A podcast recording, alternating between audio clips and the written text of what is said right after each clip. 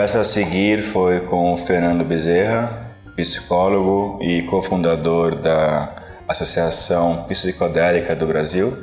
Nesta conversa conversamos sobre psicodélicos, como eles agem no nosso cérebro, formas e vantagens e benefícios da terapia psicodélica, o conceito de liberdade cognitiva e, e arte psicodélica. E agora, sem mais delongas, Fernando Bezerra.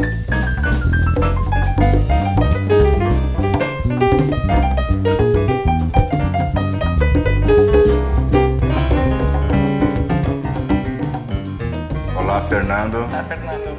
Então, acho que não apresentei o Caio. Caio Leão. É, Fernando, é, a gente estava falando agora antes de começar a gravação, né? Você tem uma relação, é, você tem um histórico aí da, com psicodélico, você tem todo uma, um estudos em relação a isso, você tem uma formação em psicologia. É, então, a primeira pergunta que a gente queria fazer para você é como é que começou essa relação, assim? Você como, como na sua história pessoal você se encontrou com psicodélicos e, e como é que começou essa, essa jornada, digamos assim? É, primeiro, agradecer o convite, prazer estar com vocês aqui conversando sobre esse tema, né? É, como você falou, é um tema que muito importante assim na minha vida, né? Como pesquisador, como militante, né? Como cidadão. E é um tema que, na verdade, atravessou muitos, muito momento, muitos momentos da minha vida, tá? É, começando principalmente pela maconha, especialmente. Curiosamente, né, como um psicodélico menor, assim, né, que algumas pessoas chamam, mas para mim também é uma substância psicodélica que teve um uso religioso, que teve um uso espiritual. É, e com cerca de 15 anos, ou 14, eu não me recordo agora, quando eu estava no primeiro ano do ensino médio, eu fui fumar pela primeira vez com alguns amigos. É, eu nunca tinha fumado nem cigarro, então não sabia nem tragar, né, e tudo mais. E foi na rua, na frente da escola, tinha um beco, né, e eles fumavam lá sempre. E quando eu fui fumar pela primeira vez, é, eu primeiro, em vez de puxar a fumaça, eu soprei, né, o, o, o baseado, né, para ter noção. E aí, quando eu fiz isso, logo em seguida, assim, tipo, tava sentado no primeiro trago e chega um policial à paisana e coloca a arma na cabeça daqueles três jovens que estavam ali, né? Nossa! Pra fumar seu primeiro. no meu caso, o primeiro, né? Primeiro é uso. E. é bem tenso. E aí ele pegou nossa carteira do colégio, né? Falou pra gente se dirigir para lá e tudo mais. E os outros dois já tinham algum histórico mais complicado no colégio, foram convidados a se retirar, né? Basicamente expulsos do colégio. E no meu caso, falaram que eu poderia continuar se eu tivesse acompanhamento psicológico. é... e o resultado é que, assim, eu acabei mudando depois de escola, né? Fui para outros locais e tal. Obviamente que é, esse episódio marcou muito a minha vida, né? É, é, depois, eu, durante muito tempo, é, tive a, a, maconha também como um, né, um, vários momentos, né? Tanto para fazer para melhoria de qualidade de vida, tanto para diversão, quanto para até os, alguns usos mais meditativos. E, mas o fato é que é, a maconha nunca foi muito desafiadora para mim, né? A maconha sempre foi uma substância mais agradável, né? Aquela coisa que você consegue usar. E pelo contrário, psicodélicos para mim sempre foram desafiadores, sempre foram alguma coisa que é transformacional, assim, né? Uhum. Então não é um, para mim até hoje usar psicodélicos assim é uma coisa assim que eu sei que é, é eu tenho que estar aberto a uma mudança de vida, porque é, pessoalmente eu não, não consigo assim, tipo, ah, vou usar toda semana, vou tomar ayahuasca ali, assim, para mim não, é uma coisa que eu preciso de um tempo para elaborar, porque sempre é muito impactante, né? E é exatamente isso que me chamou tanta atenção nos psicodélicos na época, quando eu tinha, estava na faculdade, já tinha usado né, LSD, algumas outras substâncias. E uma grande amiga, amiga muito importante mesmo nessa época, é de São Paulo, a Elídia, ela me apresentou a, as sementes de palmeia violácea, né? Que são chamadas de badô negro, né? Lá na... Tem um uso ancestral ali na região da, da América Central, início da América do Norte, né? No sul da América do Norte. Uh, e se usava sempre para né, entrar em contato com o mundo espiritual né, e, e fazer curas né, na, nessas regiões. Uh, e, e, eu usei essa, essas, essas sementes né, o, nessa época já com na, na faculdade já, com, já já não era tão tão novo. É sementes do que? Desculpa. É, da Hipomé violácea. Uau. É uma, é uma trepadeira, é uma trepadeira linda, que é uma glória da manhã, né? Então, a planta é linda, assim, é muito usada no Brasil como planta, planta ornamental. Ah. Como ela não é proibida, né? Muita gente tem nas suas casas essa planta que tem essas sementes que tem a semente ela tem LSA. O LSA é um, uma substância próxima ao LSD, né? O, é o amido de ácido lisérgico então, é, a planta não é proibida, então é usar, muito usada como planta ornamental sem as pessoas saberem que é um psicodélico é, milenar, digamos assim. Nossa, eu não fazia ideia também. Que nem o cactus. É. É, o cacto a gente tem o caso. Por exemplo, no Brasil é proibido o peiote, né? Mas o, por exemplo, São Pedro não é proibido Exato. no Brasil, é. né? Eu tive um São Pedro e eu fiquei sabendo muito depois que ele era psicodélico. Sim. Mas eu tive essa, essa experiência com, então, com, com, com, essas sementes, eu tive talvez a bad trip da minha vida, assim, hum. né? Eu tive uma bad trip realmente muito impactante naquele momento. E mas foi uma experiência muito transformadora, muito transformadora mesmo. Uh, e, e, muitas coisas assim, é, esse, esse conjunto de é, experiências espirituais que eu tive com várias substâncias, né, com Salve Divinorum, por exemplo, essas bad trips que eu tive com, com a própria uh, com a própria Palmeia Violácea, né? Isso tudo me levou a, a ficar muito é, curioso, querer estudar esse tema. E aí algumas sincronicidades mesmo da minha vida, assim, eu acho que também não vou... Talvez não vale a pena me alongar, que senão eu fico falando o dia, dia todo só disso. Porque, mas assim, aconteceram coisas muito impactantes comigo, né? Só para dar um exemplo rápido do que, que me levou para essa temática, né? é, eu, eu fugia bastante, assim, ainda na faculdade, do, do tema das drogas em geral agora, não só dos psicodélicos, né? E aí chegou um momento que eu ia ter... Eu e minha companheira, a gente ia ter nossa primeira filha, na única, única filha, né? A Sofia. E aí, é, quando eu estava escolhendo estágio, eu precisava muito de um estágio remunerado, tinha passado num, num concurso né, para acadêmico bolsista. E aí eu tinha que escolher o local para onde eu ia fazer o estágio, né? Eu estava lá num auditório, num hospital grande aqui do Rio. E aí eu falei, cara, eu não, eu não vou escolher álcool e drogas de jeito nenhum. Porque, assim, é, é, é, eu acho que eu teria até contribuir por, pelos meus usos, pela minha história e tarará. Porém, é, é um tema pesadíssimo no campo da dependência, né? E tudo mais. Acho que eu não vou entrar nessa, não. E aí eu fui pro, pro campo mais do estudo da, do atendimento na esquizofrenia, na psicose que eu já conhecia, já tinha estagiado. E aí, do nada, assim, é, só pra vocês verem, é um, é um exemplo de vários, assim, no caso dos psicodélicos tem, tem outros, né? Aí quando eu escolho, assim, não, eu quero ir para tal lugar que é perto, tipo assim, pensando, é perto da minha casa, vou trabalhar com uma coisa que eu já conheço. Do nada me entra uma pessoa correndo no auditório, olha, olha só, quem for para esse lugar aí é, vai, ter, vai trabalhar com, drogas porque a gente vai ter uma, uma clínica lá que tarará vai sendo construída e Aí eu falei, ah, essas horas, como eu sou junguiano, né, eu penso muito em sincronicidade, essas horas, assim, eu tendo muito a tentar ouvir, assim, o que que tá acontecendo para além do, do meu egozinho, assim, né? Além do que eu tô enxergando. Então, acho que essas sincronicidades também me levaram muito aos psicodélicos, em vários momentos, né?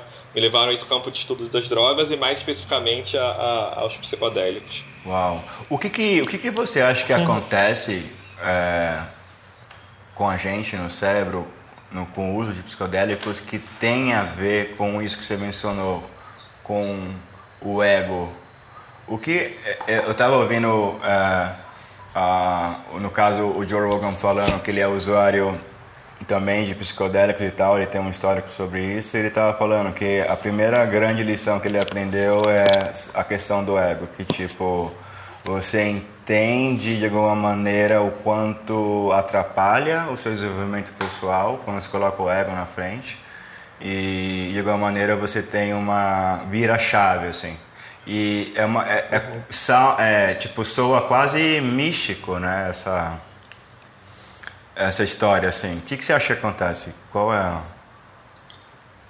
Assim, eu, eu, eu, pra, eu não tenho nada contra o ego, inclusive. Eu acho até o ego importante pra caramba, assim, né? Eu não sou... É, porque tem perspectivas, né, orientais e tal, que você Sim. Enxerga nessa... Assim, é, é, obviamente existe uma dissolução do ego ali, né, temporária, em alguns, algumas experiências de pipo com psicodélicos, né? Mas em geral é uma experiência temporária. Eu, eu entendo muito mais que é como se fosse um. É, como se fosse um, um, Não é coqueiro, né? Qual é aquela árvore que dobra pra caramba, né? Que quando você tem um vento muito forte, né? Tipo uma palmeira, assim, né? Ela vai dobrando, né? O caule dela vai dobrando. Pensa que ela tá numa ilha, assim. A, a, é como se tivesse um vento tão forte que essa árvore chega a dobrar até o tal ponto que ela entra na água, assim, né? Tipo, chega, entra na água e volta, né?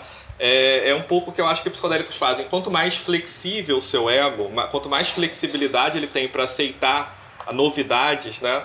É, mais você aproveita essa experiência psicodélica, né? Uhum. Por quê? Porque o ego ele vai, ele vai ter a, a possibilidade de aprender novidades, né? De se, se transformar, de estar aberto à experiência.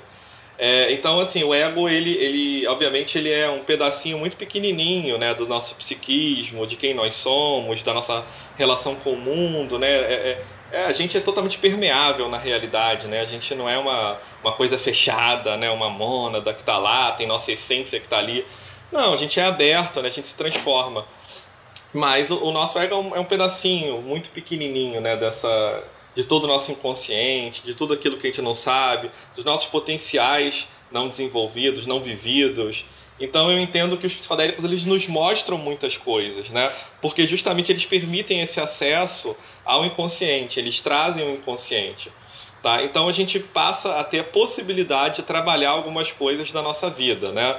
Então, por exemplo, a gente pode estar com o ego lá é, enrijecido, repetindo o mesmo padrão do dia a dia, o padrão de sempre, com aquelas mesmas conexões né, pessoais, neurais.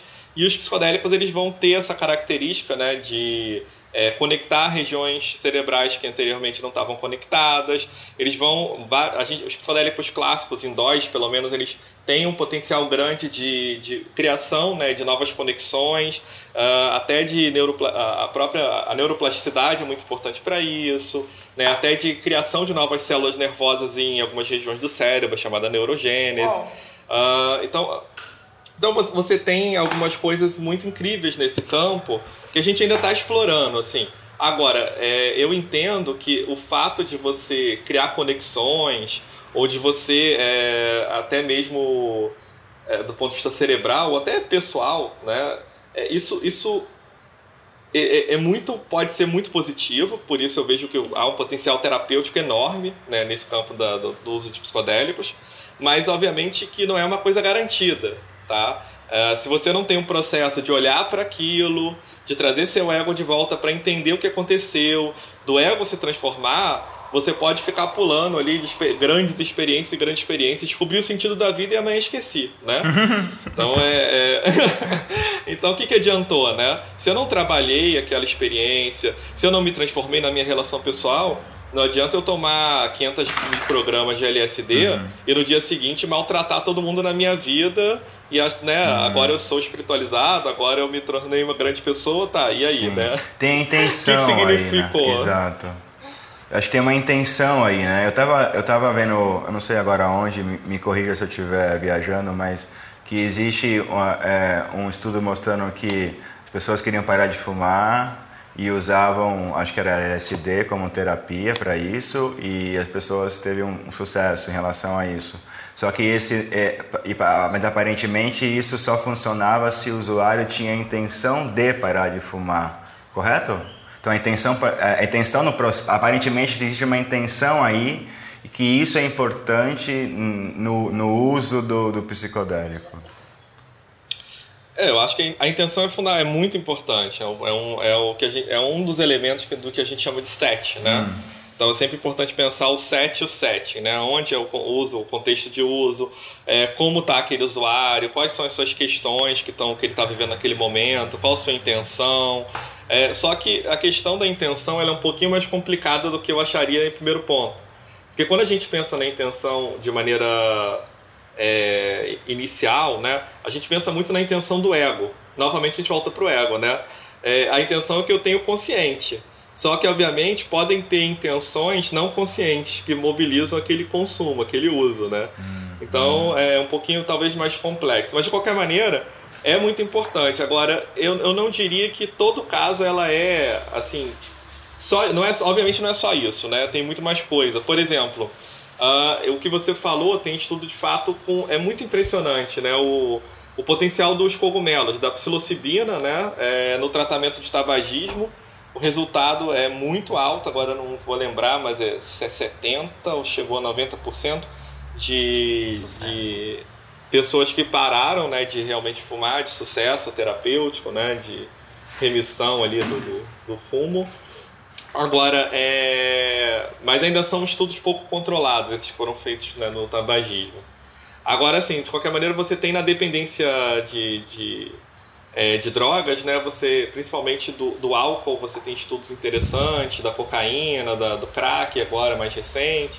Uh, você tem estudos mostrando como é que diferentes psicodélicos têm um impacto muito positivo para tratamento de dependência na, no contexto de psicoterapia e a, algumas pessoas podem até não ter claramente a intenção ou ter uma intenção no ego, mas tem ali todo um desejo, né, de continuar usando, de manter aquele círculo vicioso. Uhum.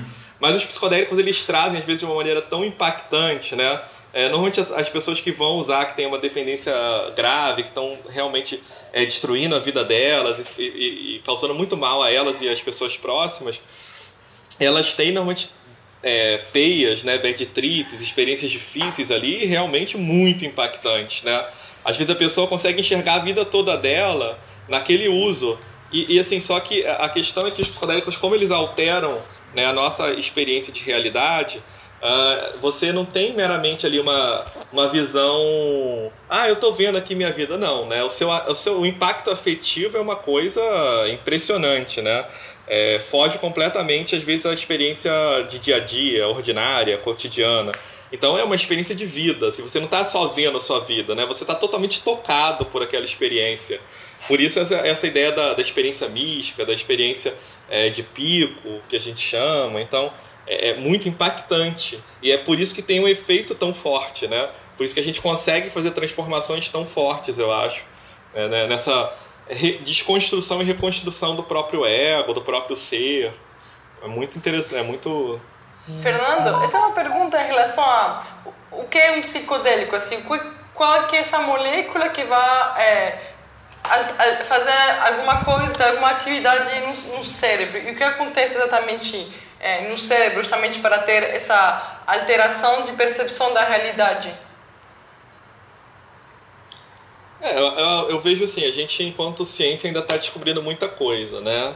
Ainda tem muita, a gente tem várias hipóteses já do ponto de vista cerebral, né? Algumas é, que têm sido trabalhadas mais recentemente, mas, uh, primeiro, eu acho que psicodélicos, eu, eu, a gente tem vários termos para designar essas substâncias, essas plantas, os fungos, né? É, e até algumas secreções animais, né, por exemplo. Mas você tem é, a própria palavra psicodélico, que vem de psique mais delos, delém, é, manifestação da alma, manifestação da mente. Uh, esse termo foi termo cunhado pelo, pelo Humphrey Osmond junto com é, o Aldous Huxley, né, que é um clássico da literatura, né, um grande filósofo também, uh, e eles estavam criaram esse neologismo para poder deixar de usar o termo anterior que era alucinógeno.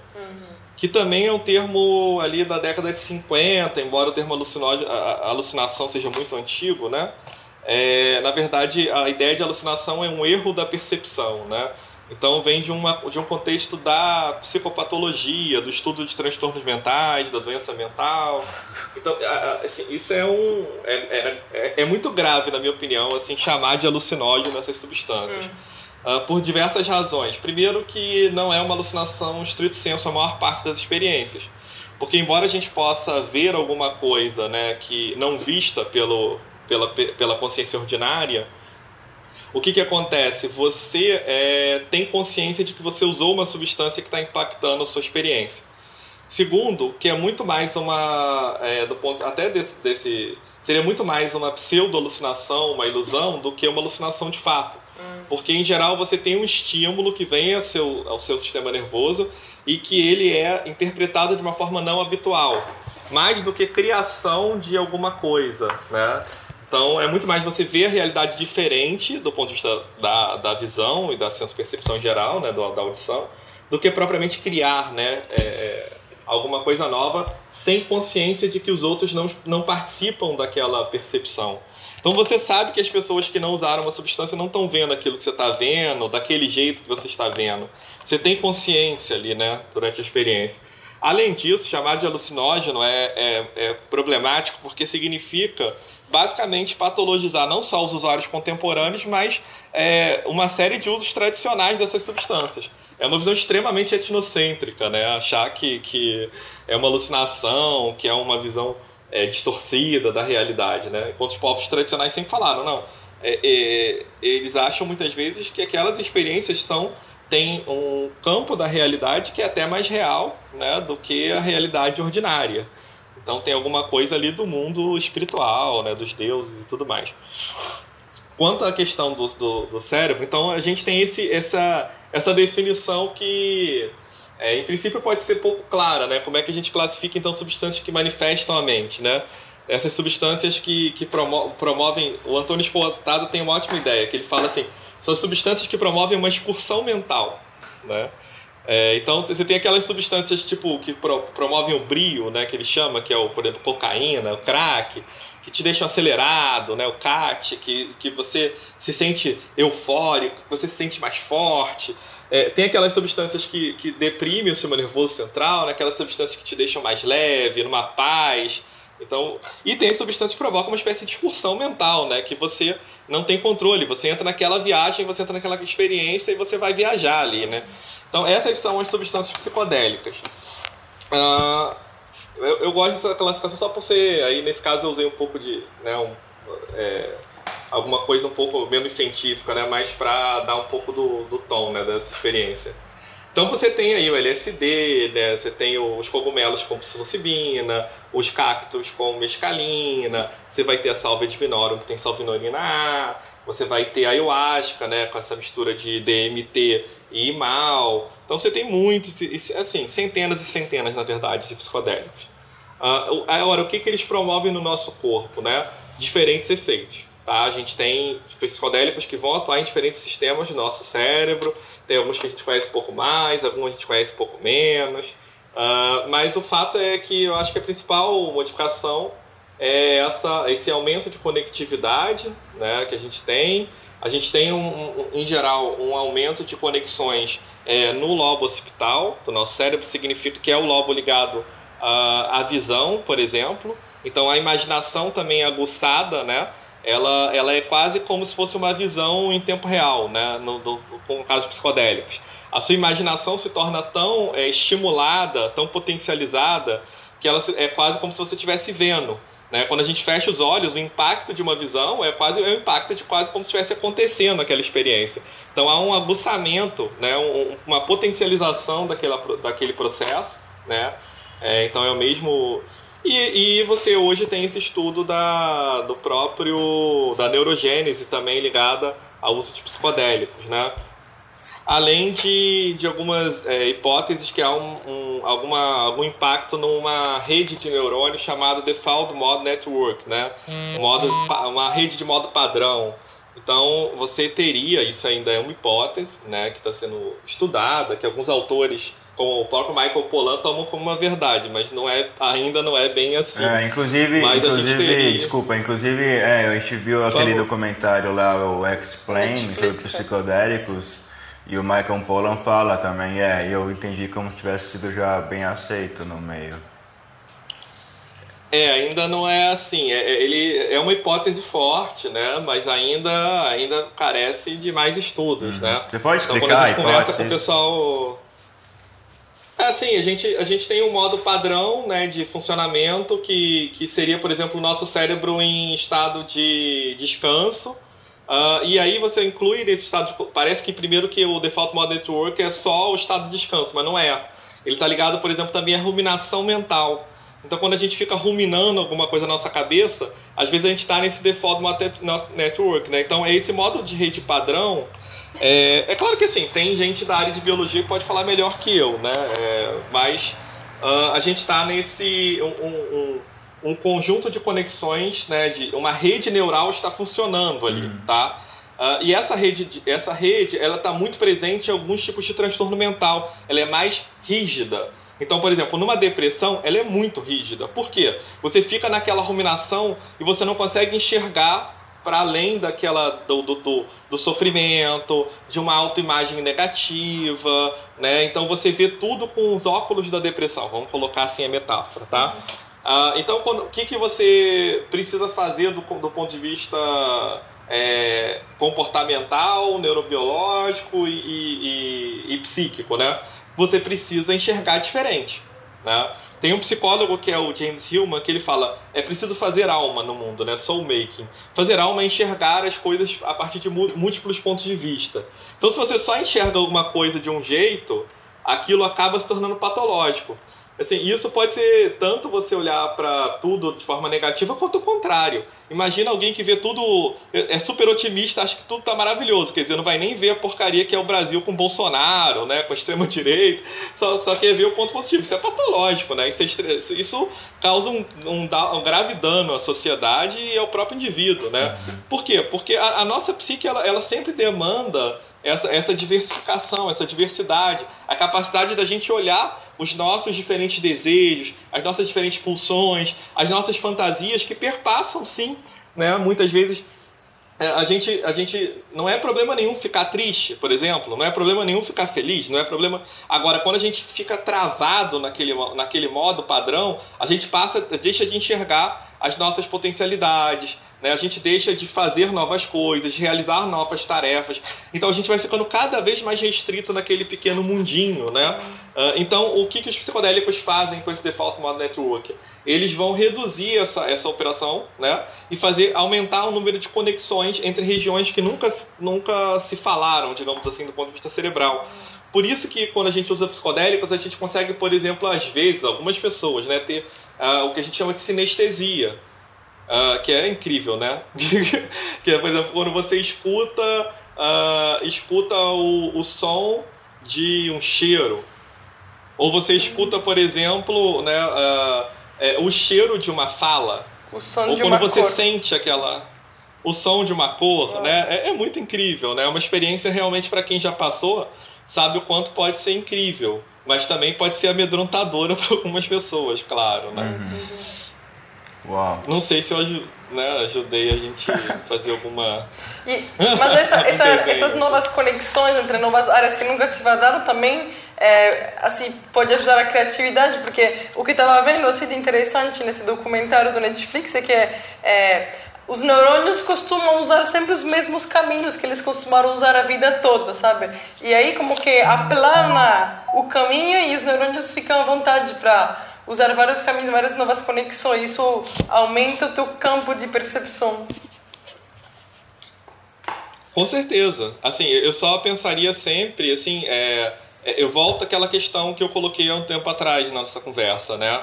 É, tá, beleza, eu tenho novas conexões, né? Vamos voltar para aquela concepção, né, que o movimento hip tanto desenvolveu. Estamos ampliando a consciência, certo? Tá, mas para quê? O que, que você aprendeu, o quanto você se transformou com isso, né? Porque também, assim, tem o risco de você, tá, eu tive ali, né, sentiu, né, o, vi a cor da, da, de um som, tá, mas e aí? Né? Ah, então, é, é, tem, tem um... Assim, havia uma discussão, né, na década de 60 mesmo, né? Tá, é como se a experiência psicodélica não fosse genuína, né? Uma experiência religiosa genuína, uma experiência de vida genuína. Uh, não é o caso, né? ou como se fosse um atalho, né? um atalho para a vida espiritual, porque aí você vai, usa psicodélico, você nunca teve ali uma tradição, uma experiência religiosa, daqui a pouco você vê Deus, assim, uma deusa ou, ou deuses, né? Tá, mas assim, eu costumo falar, é aí que a aventura começa, né? Aí que as coisas começam, não é ali que termina. Então, uh, por isso que eu acho que é muito importante tanto esse caminho da, ou, do uso em psicoterapia, do uso é, na, numa religiosidade, porque ali você, você realmente você precisa entender, desenvolver e aprofundando, né? E você ir deslizando por aquela experiência e não ficar ali é, parado, né? Ah, eu tive vida, é, o sentido, né? Da, eu, agora eu sei quem eu sou. E daqui a pouco, né, como eu falei, eu já esqueci, né? Já não sei mais, já aquilo virou mera, meramente uma memória que, que não fica acessada, que não fica sendo trabalhada, elaborada, integrada. Então, é, tem aí um, um, trabalho árduo, né? É. Sempre para ser feito. É, eu acho importante ter essa, essa educação justamente sobre psicodélicos, o que, o, como funciona, o que pode proporcionar, porque as pessoas que vão usar já têm, já entendem, já sabem, já tem, vai ter um propósito e vai ser, o processo vai ser mais absorvido do que uma pessoa que não conhece nada e vai usar sem ter nenhuma noção assim. Então, de novo, a gente volta um pouco no, na educação, a responsabilidade do uso. É, muito importante é. mesmo, assim. A gente tem feito, por exemplo, um trabalho que está muito ligado a isso, né, muito conectado a essa concepção de educação, é, que agora não, né, durante a pandemia não dá, mas uh, antes disso, dos últimos cinco anos, a gente tem um grupo lá na Associação Psicodélica né, do Brasil, que eu sou um dos fundadores, e é, a gente tem um grupo chamado Coletivo Brisa. Uhum. Esse Coletivo Brisa é um coletivo de redução de danos, que a gente atua em contexto de festa. Então a gente vai nas festas e, e a gente é, promove educação sobre drogas, então com vários materiais informativos, troca de conversa, né? É, e a gente faz testagem das drogas, principalmente substâncias sintéticas e sempre sintéticas, podem estar adulteradas, falsificadas e tudo mais. E a gente faz o acolhimento da, de quem tem crises, né? É, crises ou experiências difíceis. A gente atende ali, acolhe essas pessoas. Porque, em geral, quando alguém tem um, uma crise psicodélica, por exemplo, né? Ou alguma crise, o, o posto médico ele não sabe o que fazer, né? Quando você chega lá, ele, ele, Tipo, se você se machucou, eles sabem bem o que fazer. Sim. Agora, se você está tendo uma crise psicodélica, eles não sabem. É, se eles estivessem, por exemplo, em festa, você em geral não tem um grande arsenal farmacêutico ali de, de fármacos.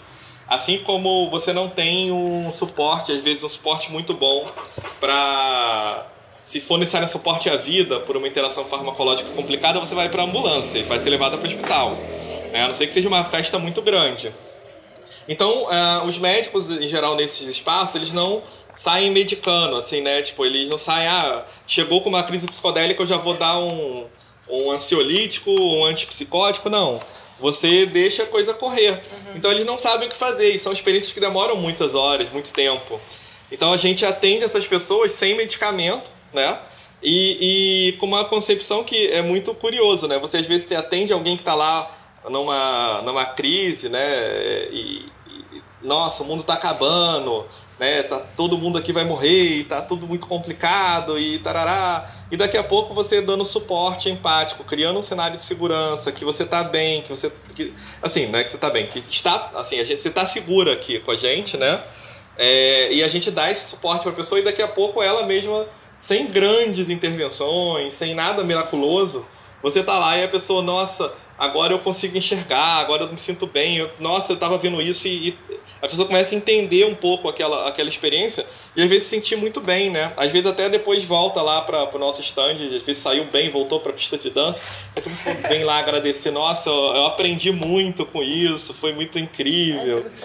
É, é bem, bem legal. É, o que eu acho muito interessante na, nos psicodélicos em geral é, é, isso, né? Porque muitos relatam, eu, eu nunca tive a experiência, então é difícil para mim assimilar. É, e é difícil, eu entendo que é difícil quem tem, já teve várias experiências, explicar em palavras em português a experiência.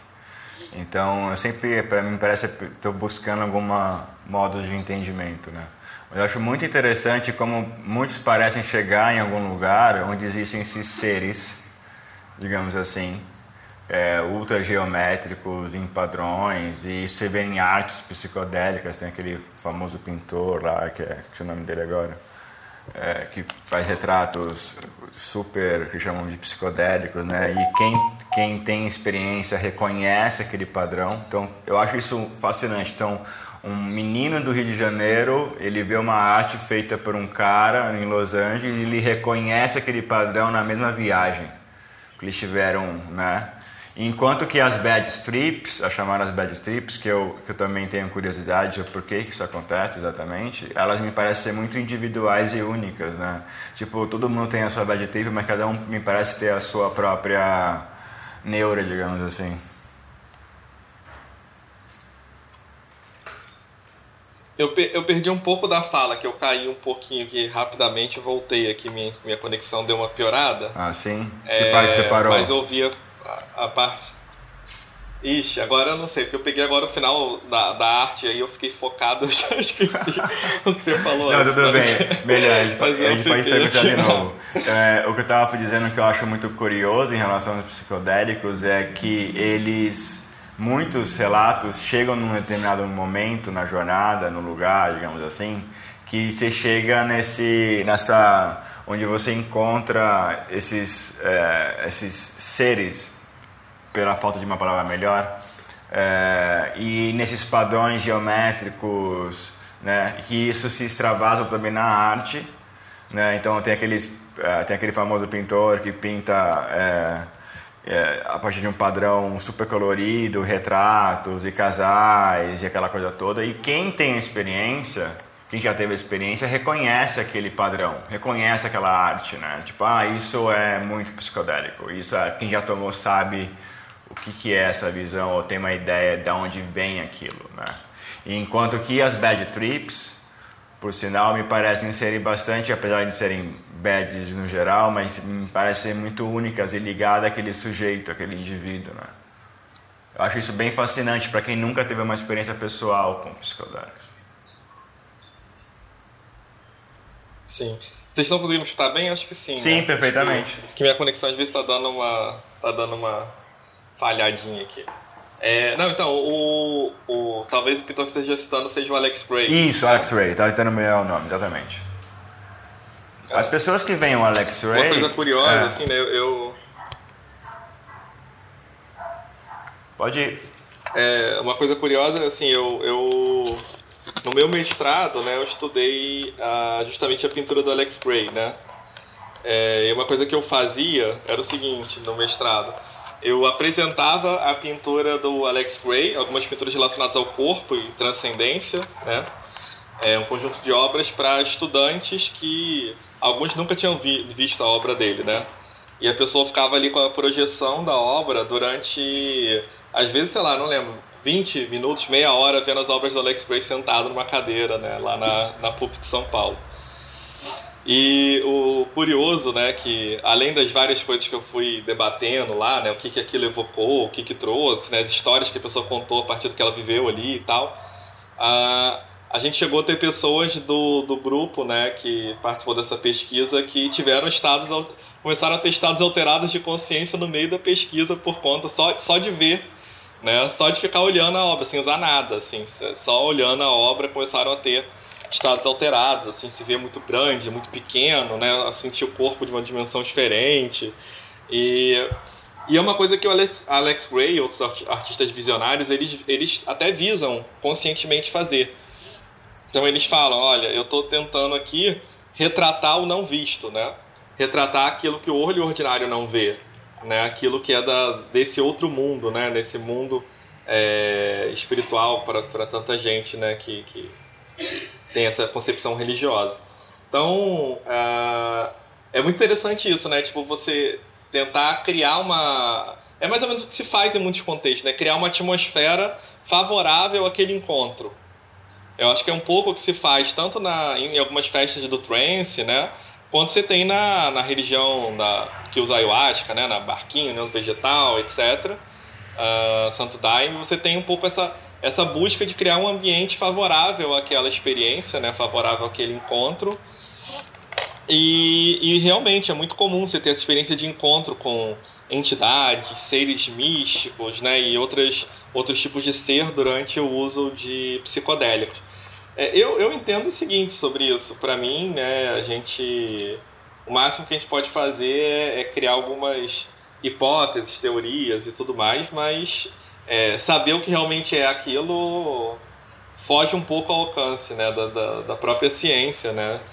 Porque a gente pode falar, é, certamente tem uma experiência psicológica né, nisso. Assim como eu tenho uma experiência psicológica de Deus, ou dos deuses, ou da deusa, mas é, o fato de eu saber que aquilo é uma experiência psicológica não me diz nada sobre a realidade objetiva do, dos deuses, da, das deusas, nem dos espíritos ou dos seres que eu encontro. Eu sei que é um encontro mediado pela, pela psique, né? Isso é um fato. Então, uh, o que eu penso é o seguinte: a gente tem uh, algumas, algumas substâncias que nos levam mais a, a, um encontro do que eu chamo de que o Jung, né, chama de inconsciente pessoal. Então, por exemplo, quando, eu, quando se usa álcool, é muito comum que a gente tenha uma experiência de retirada de alguns níveis de repressão. Né? O, o Freud chamava de recalque também, né? Como então, por exemplo, eu posso ter uma repressão de conteúdos que eu amo, ah, não, eu amo não, sei lá, tenho prazer, tenho tesão na melhor amiga da minha companheira ou do meu companheiro. E aí eu não consigo aceitar aquilo porque eu, eu sou monogâmico, a gente tem um relacionamento monogâmico e eu não posso, aquilo para mim é moralmente errado, tá? E aí na hora que eu uso álcool, o que que acontece? O álcool destrava um pouco, né? Diminui um pouco é, esses mecanismos do, do pro Freud era o superego, né? Pro Jung pode ser um pouco também da persona, quem eu acho que eu sou, quem eu me identifico, a minha própria, o meu próprio complexo do eu. Então, assim, eu, eu, eu, eu, tiro um pouco essas repressões, né? E aí eu ligo para a pessoa, sei lá, falo com ela e começo a dar em cima dela, é uma coisa que eu nunca fiz. Então, assim, isso é o nível do inconsciente pessoal. São minhas pulsões, meus desejos, né? Ah, então, a, o nosso desejo, obviamente, ele, ele não é limitado to totalmente pela moral. A moral cria alguns uh, alguns né, é, mecanismos inibitórios. Eu internalizo isso para mim, né, essas morais, essas concepções morais, e o álcool lá diminui, dilui um pouquinho isso, fazendo com que eu tenha alguns comportamentos ou mais violentos, ou mais sexualizados, ou, ou, ou aquilo que foi tornado tabu, né, que eu posso ir diminuindo até certo ponto. Os psicodélicos eu acho que é outra dimensão do inconsciente que a gente está falando, mais profunda do que essa do inconsciente pessoal. Não que o inconsciente pessoal não apareça, ele aparece, né? Aparece, por exemplo, em conflitos familiares, às vezes, com meus pais, com, ou com meus amigos, com as pessoas que eu moro junto. Às vezes, vários conflitos que eu não consegui resolver, eles surgem ali no meio da experiência psicodélica, eu tenho que lidar com aquilo. Mas é, é de uma outra forma. Então, assim, pro Jung, por exemplo, a, a, a, quando a gente vai passando do inconsciente pessoal, a gente chega no campo do inconsciente coletivo. Então, essa, essa realidade do inconsciente coletivo é uma realidade né, que, que a gente poderia dizer que uh, atravessa todas as culturas humanas, né? Só que cada uma vai ter a sua forma de, de lidar ou de produzir com esse material. Então, por exemplo, toda cultura vai criar lá seu. criou seus deuses, seu Deus, sua, seu mundo espiritual, ou se não, projetou também essa experiência do que seria espiritual em alguma outra coisa, seja no líder, seja no, né, no, no coletivo, seja onde for né? Mas essa experiência ela perpassa a nossa humanidade, tá? Então, assim, cada cultura vai criar, obviamente, vai é, é, isso, essa relação, né, com essa, essa pulsão, né, esse, esses encontros dessa, dessas figuras, é, ele vai surgir, mas cada um vai criar seus próprios, uhum. né, a partir da sua cultura, seus próprios deuses, encontros e tarará, né? E a nível pessoal isso também acontece. Então, o uh, ah, que que eu vejo, assim, que o, nosso, a nosso psiquismo ele, ele é feito de uma multidão né? de, de diferentes pulsões, diferentes é, encontros, arquétipos. Então, uh, no, no, na experiência ah, psicodélica, a gente, mais do que o inconsciente pessoal, a gente acaba é, encontrando a base da própria vida religiosa. Então, é, é assim, a religião tradicional, o que, que ela fez? ela foi criando, é, principalmente os monoteísmos, né? Eles foram criando impedimentos para que as pessoas não pudessem, né? É, ou acessar essas experiências, ou se elas acessassem, que aquilo fosse visto como uma heresia. Então, por exemplo, é, você tem lá o, os dogmas relacionados à igreja, né? Tá, beleza. Então, é, eu acredito que isso, aquilo e aquilo outro. Ou seja, isso vem de uma autoridade religiosa. Essa autoridade, na hora que ela se constitui, você passa a ter um dogma escrito e que é repetido por um conjunto de autoridades, pela igreja, pela qualquer autoridade né, religiosa que vai se formando, é quase como se você não pudesse alterar mais o dogma. Então, o do, assim, é como você vê. A quem teve visões sobre Deus na, na religião, sei lá, cristã, já que a gente tá falando, falou, eu citei o cristianismo. Normalmente foram os primeiros apóstolos, foram os primeiros. Os primeiros. E depois você não tem mais essas visões, você vai diminuindo, né? uhum. né? Só os santos quando é reconhecido. Mas a, a, o uso de psicodélicos ele é quase como se ele, tro ele trouxesse isso para o nível individual. Todos nós pudéssemos criar religiões, digamos assim, né? É quase isso, Muito né? Porque você, é, você passa a enxergar a nível imediato aquela experiência que foi vivida do ponto de vista é, psíquico, né? Por, pelos criadores das religiões. Você tem o seu próprio acesso à divindade, né? Então você pode estar lá num dogma, numa experiência, ah, é, é assim, tem lá o a deusa tal, mas eu tenho a minha experiência com ela. E a minha experiência pode não é, fluir exatamente, se encontrar exatamente com aquilo que está no dogma. Entende? É. Então, é, na medida que eu, eu tenho essa experiência pessoal, é quase como se fosse reencontrar a origem né, desses processos. Então, por isso que é uma experiência tão impactante, né? Porque é, ela está encontrando alguma experiência básica do ser humano, de alguma maneira, ali na sua origem alguma coisa que quando você surge, você cria os monoteísmos e tal, qual é a primeira coisa que eles atacam? Uh, primeiro, uh, elementos culturais, né? Então, entre os elementos culturais, qual era a maior, as drogas usadas para acessar o mundo espiritual pelas religiões tradicionais? Eram os psicodélicos. Era, não tem outra, não tem outra. Assim, eram rituais que você tinha a questão do som, da música, né, fazendo transe, levando ao transe. Você tinha uso de psicodélicos pela comunidade uh, ou por autoridades religiosas, xamãs, né, os curandeiros.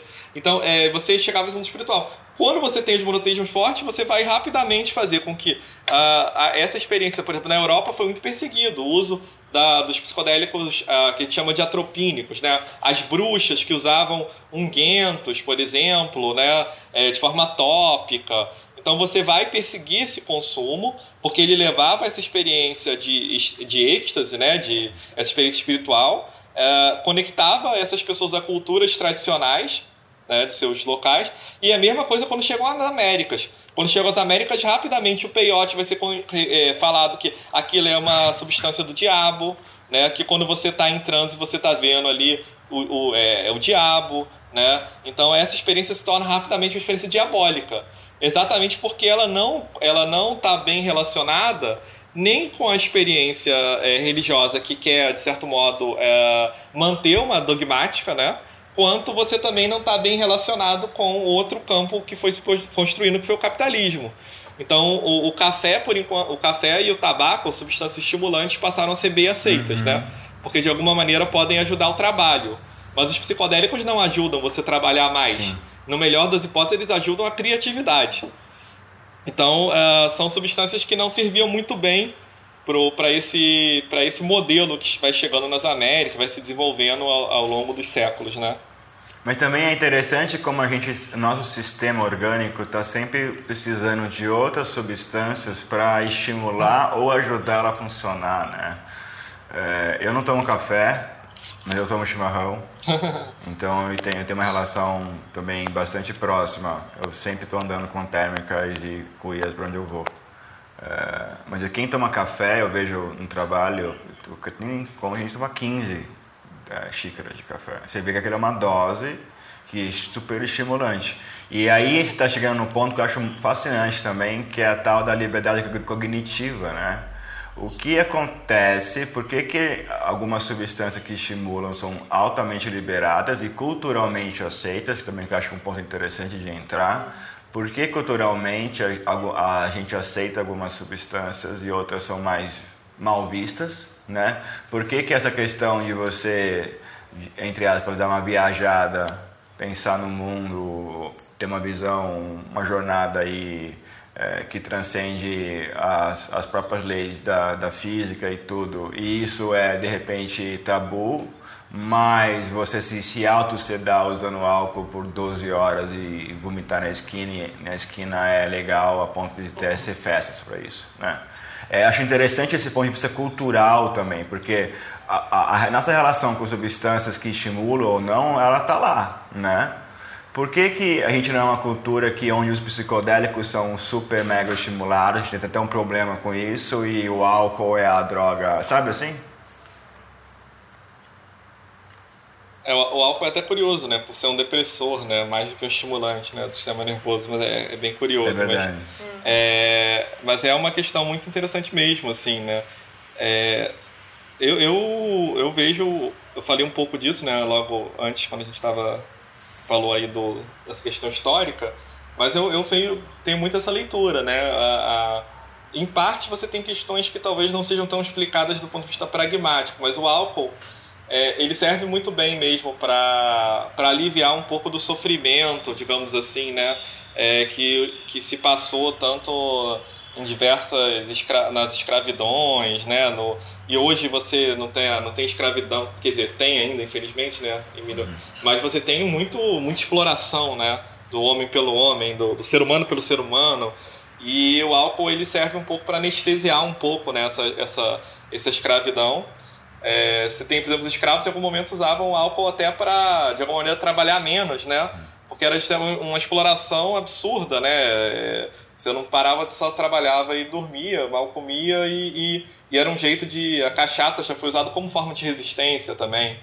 Agora, o álcool foi muito bem aceito pelo cristianismo, né? Então você tem esse papel aí na de uma redução da farmacopeia, né? De, então até então usava muitas ervas, muitas plantas e ali você tem uma redução, né? Para aquilo que vai ser aceito pelo canone e tudo mais.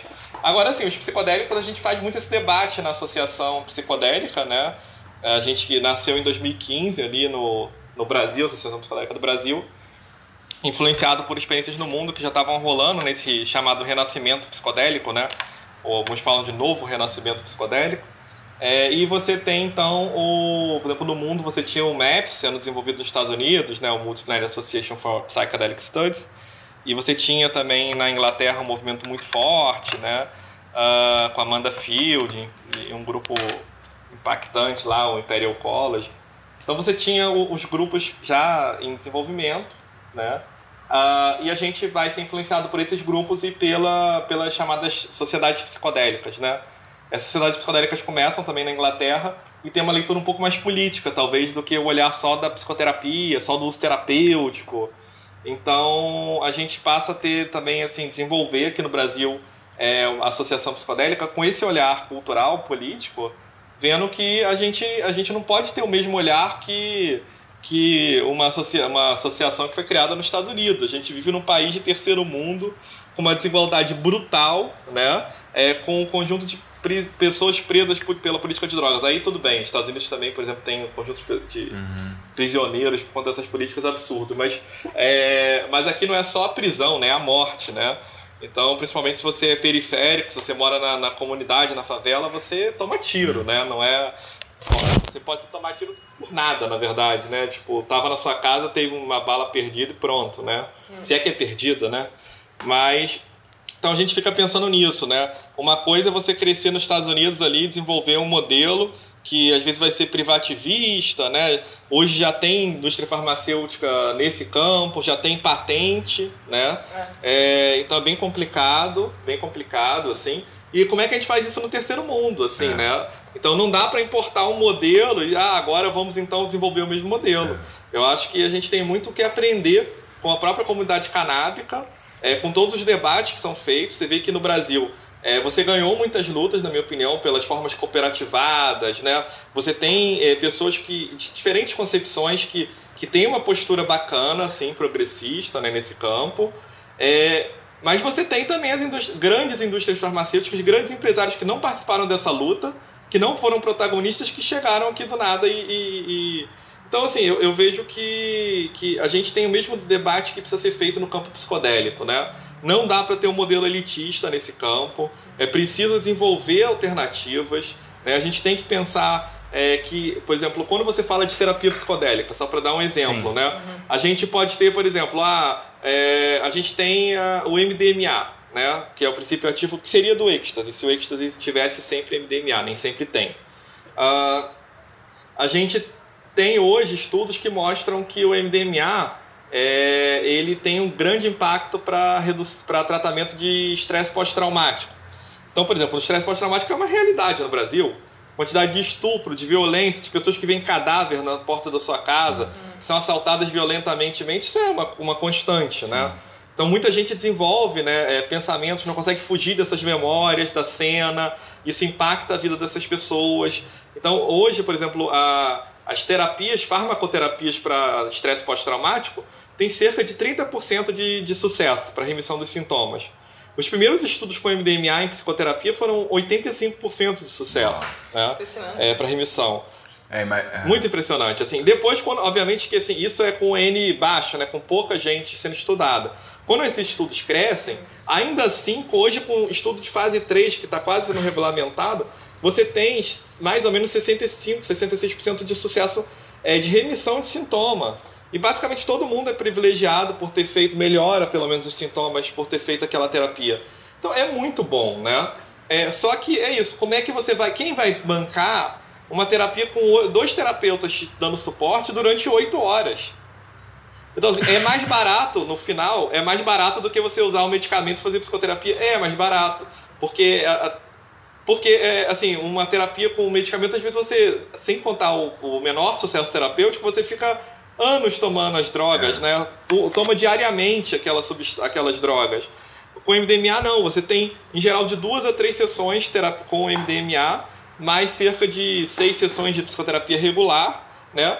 E você já terminou o tratamento. Depois você vai fazer só, talvez, dose de manutenção ao longo do tempo e tudo mais. Mas, mas mesmo que seja mais barato, é, ele, em curto prazo, é mais caro. Então você precisa. Como é que você garante o acesso a isso? A pessoa que está lá na favela, que está lá na comunidade, no Rio de Janeiro, com meio do tráfico de droga, armado e tendo guerra com entre facção, com a, uhum. com a milícia, com a polícia. Assim, é, é uma pessoa que assim, passa dificuldade, que não tem dinheiro. Como é que você faz isso? Assim, só, eu só vejo algumas alternativas. Se tem a alternativa da própria sociedade civil, como é o caso das cooperativas canábicas da, né, você existe no Brasil muito forte, é muito bacana. Você tem a possibilidade de colocar isso no Sistema Único de Saúde, que é incrível, o Sistema Único de Saúde brasileiro é um dos mais interessantes do mundo. Né? Infelizmente é sucateado, está sendo destruído cada vez mais, mas é, é, é, é, muito bom no ponto de vista do papel, é muito bom, né? o modelo é muito uhum. bom. Assim, mas essa, é, é, eu entendo que esse tipo de questão ele não é para depois. Né? É, pensar o, o, potencial dos psicodélicos na nossa vida não é para depois, é para hoje.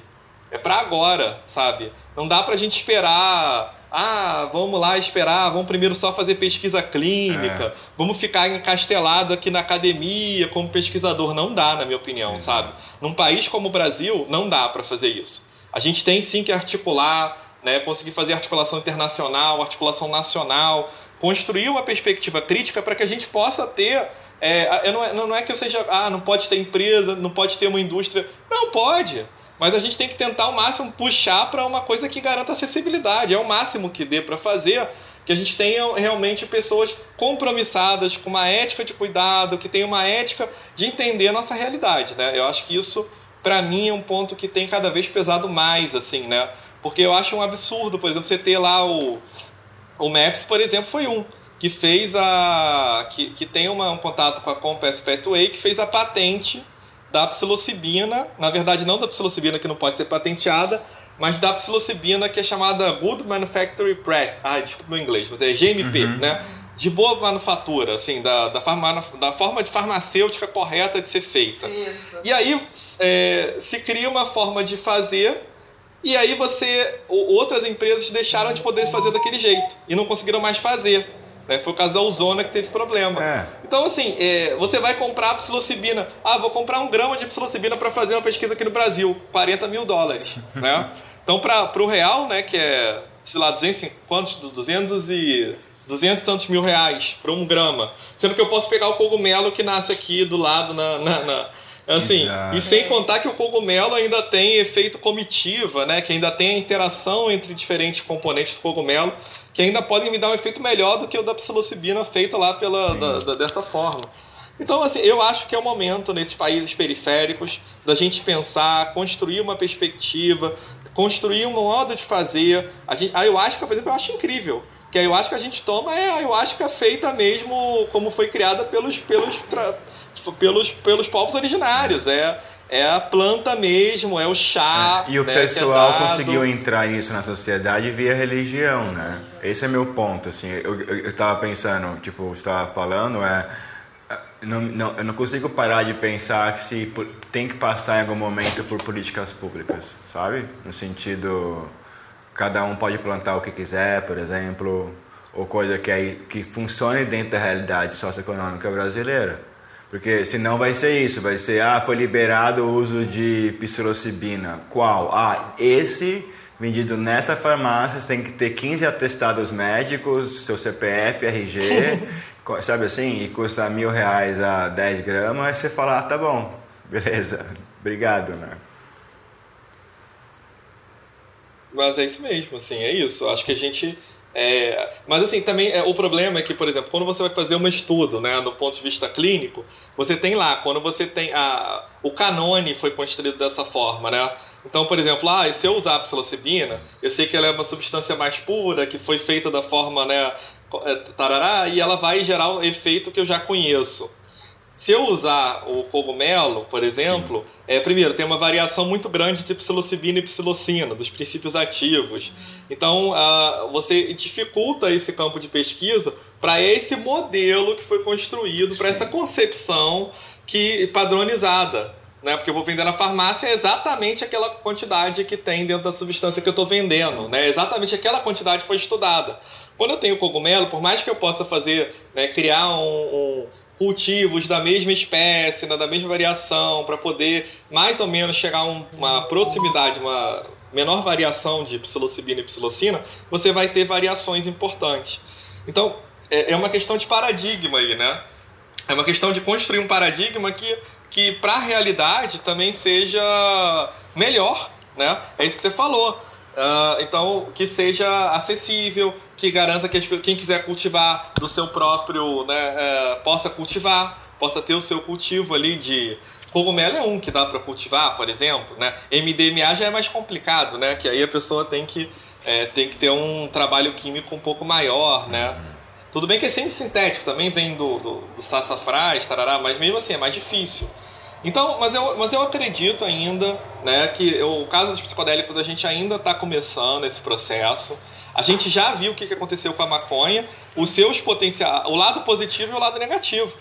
Então, é o que eu falo, não é, não é assim, as pessoas às vezes acham que a gente ah, é radical, não.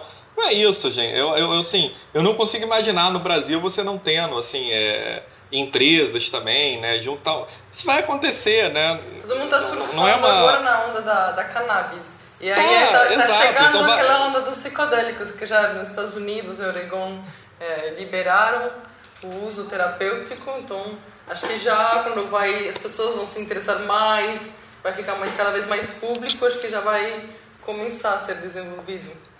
É, mas é isso que eu quero. Assim, eu quero que tenha. Quando foi no Oregon. Oregon é um lugar que eu estou acompanhando muito.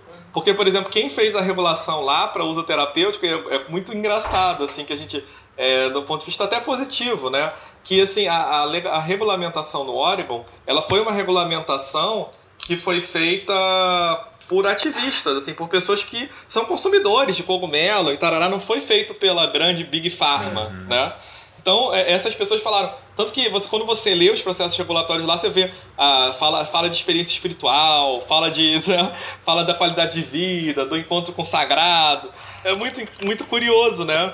E é muito legal. Então, assim, enquanto que você tem o uso, o uso terapêutico lá, ele não é simplesmente um uso médico. Tanto que o que se está criando lá é a figura do, do sitter, né? A trip sitter, que é esse cuidador.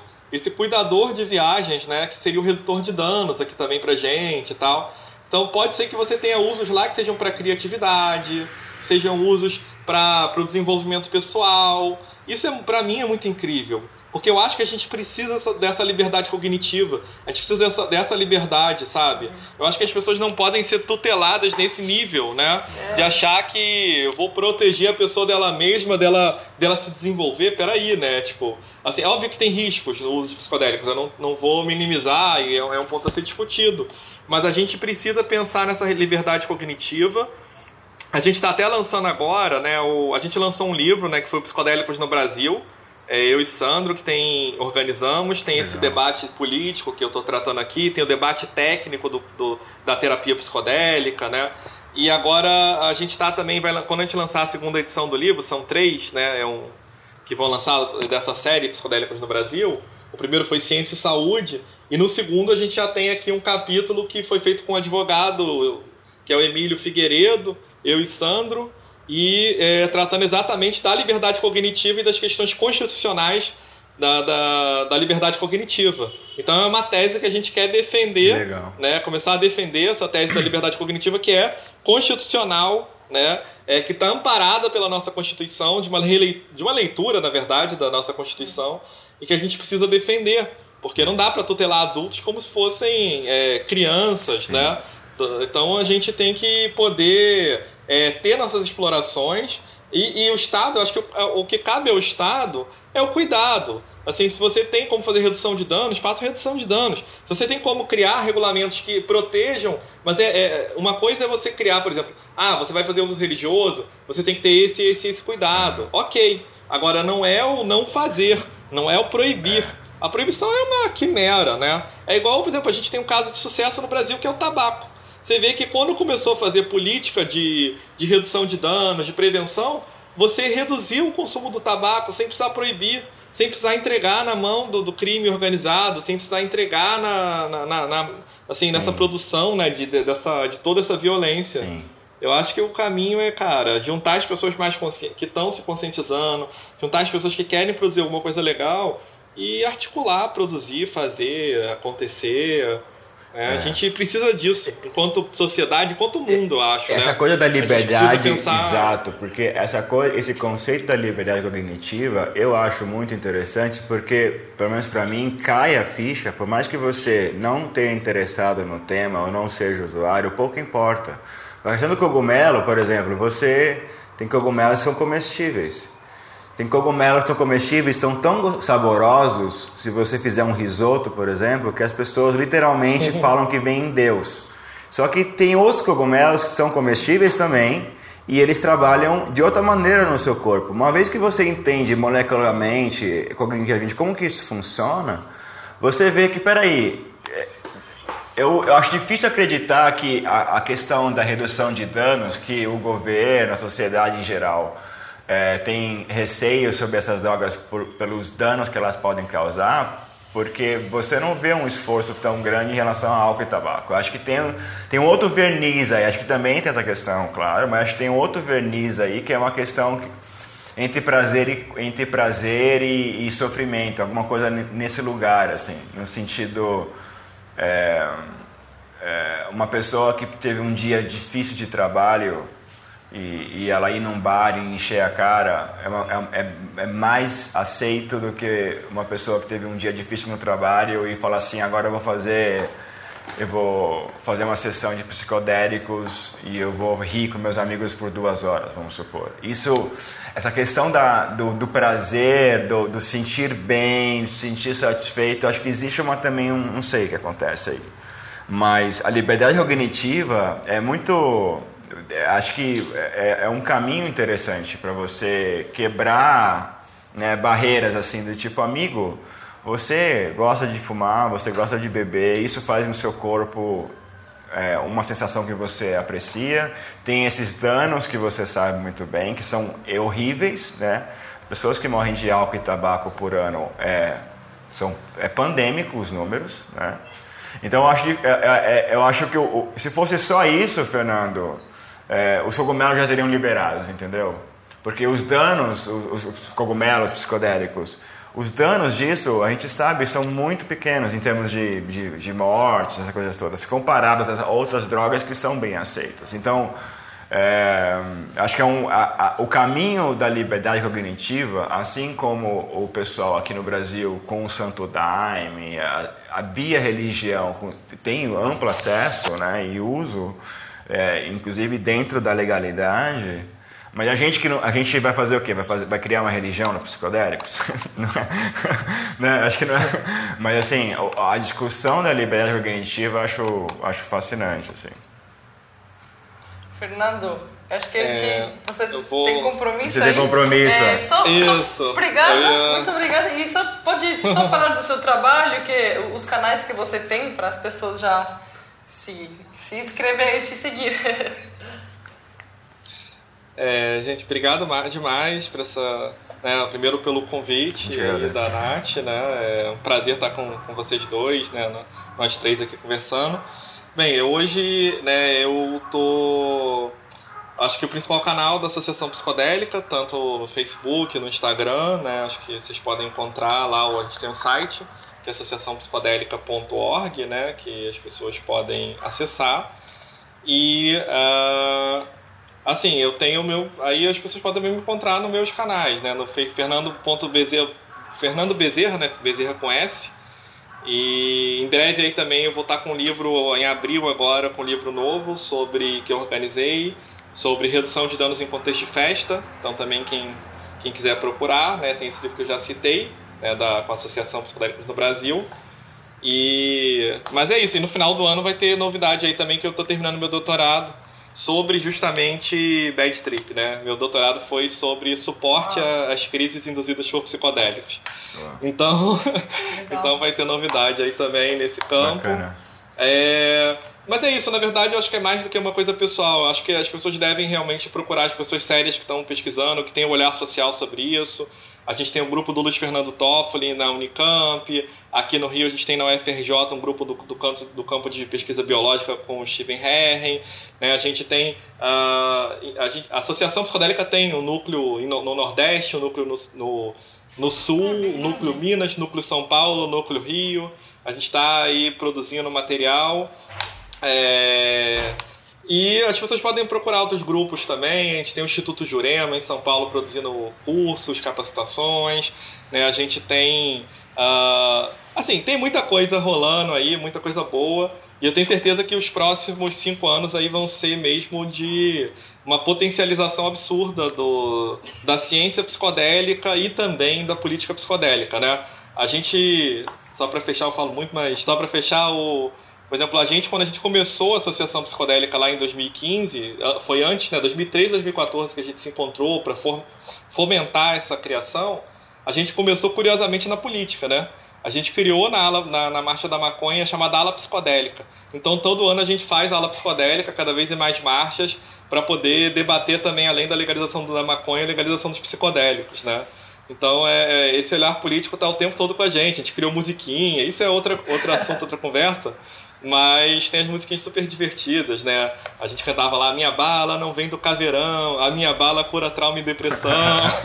então, só pra, pra, fechar aqui com uma descontração, Legal. gente. Obrigado demais, um prazer conversar com vocês. Muito obrigado, até a próxima. Muito obrigado. Valeu. Valeu. Até mais, então, bom dia. Valeu. Tchau, tchau.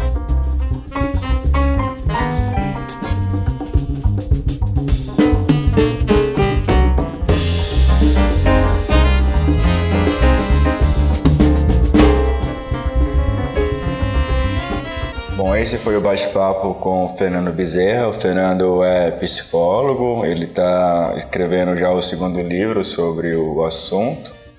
Para saber mais sobre o trabalho do Fernando, tem, ele tem o próprio site, fernandobezerra.com.br.